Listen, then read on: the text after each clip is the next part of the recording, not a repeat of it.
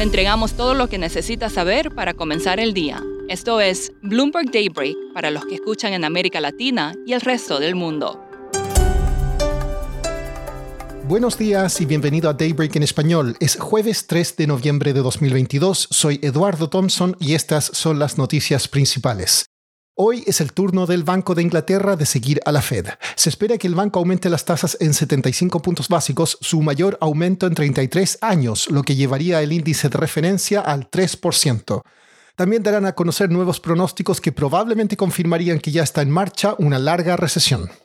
Ayer, la Reserva Federal subió la tasa en 75 puntos básicos, como se esperaba, y envió señales contradictorias sobre las perspectivas. Jerome Powell dijo que podría ser apropiado reducir el ritmo de ajuste tan pronto como en diciembre.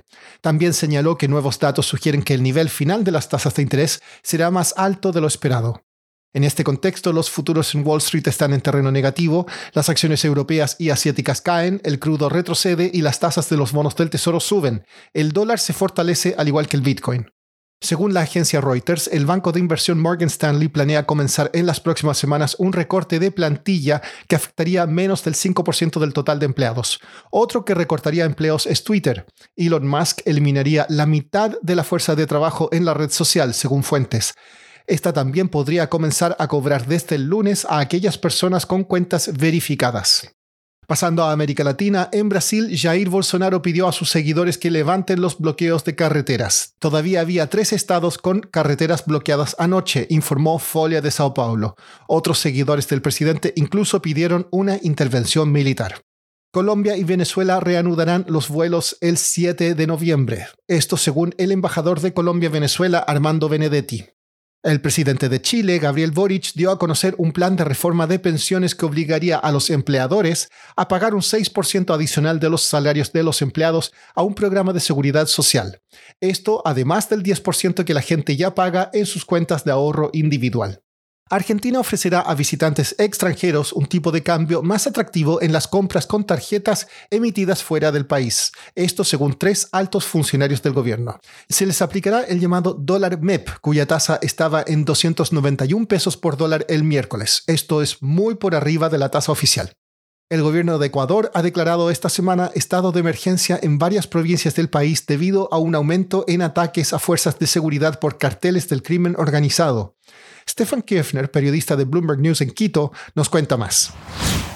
Son una profundización del terrorismo probablemente proveniente de, organizaciones de narcotraficantes que hemos visto en los últimos años, pero que han recrudecido fuertemente, se podría decir, en las últimas horas, con ataques de coche bombas cerca de gasolineras, y, pero también ataques directos a policías en patrulleros. Sido asesinados un mínimo de cinco eh, policías en atentados enfocados básicamente en dos zonas, la de Guayaquil y la de la ciudad de Esmeraldas, en la provincia homónima. ambas son provincias de la costa del Ecuador. Stefan, ¿cuál ha sido la respuesta hasta ahora del gobierno?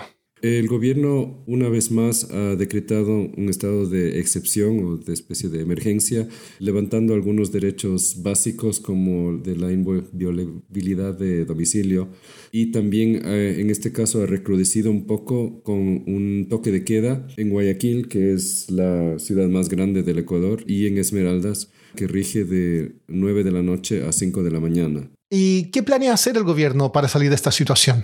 Es parte de lo que se ha visto de las secuelas de un aumento fuerte de incautación de, toneladas, de muchas toneladas de, cocaína, que el gobierno atribuye a haber causado un, daño significativo al flujo de caja de estas organizaciones de narcotraficantes. Y también vemos un, cambio en el sentido de que son menos ahora también luchas entre bandas y ya más dirigidos a infundir terror y, atacar netamente a la, a la, policía.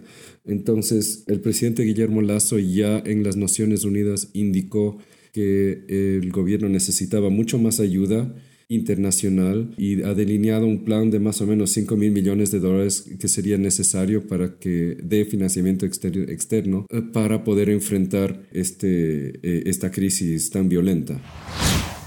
Por último, cerramos con noticias deportivas. En el béisbol, los Astros de Houston empataron la Serie Mundial con los Phillies de Filadelfia 2 a 2. los lanzadores de los Astros también hicieron historia al lograr un partido sin hits, la segunda vez en un partido de la final. En cuanto a fútbol americano, el empresario Byron Allen estaría en carrera para comprar el equipo Washington Commanders. Eso es todo por hoy. Soy Eduardo Thompson, gracias por escucharnos. Para conocer todas las noticias que necesita para comenzar el día, revise Daybreak en la app Bloomberg Professional, donde puede personalizar las noticias que desee recibir. También puede suscribirse a la versión solo audio en Spotify, Apple Podcasts o la plataforma de su preferencia. Eso es todo por hoy. Escuche de lunes a viernes Bloomberg Daybreak.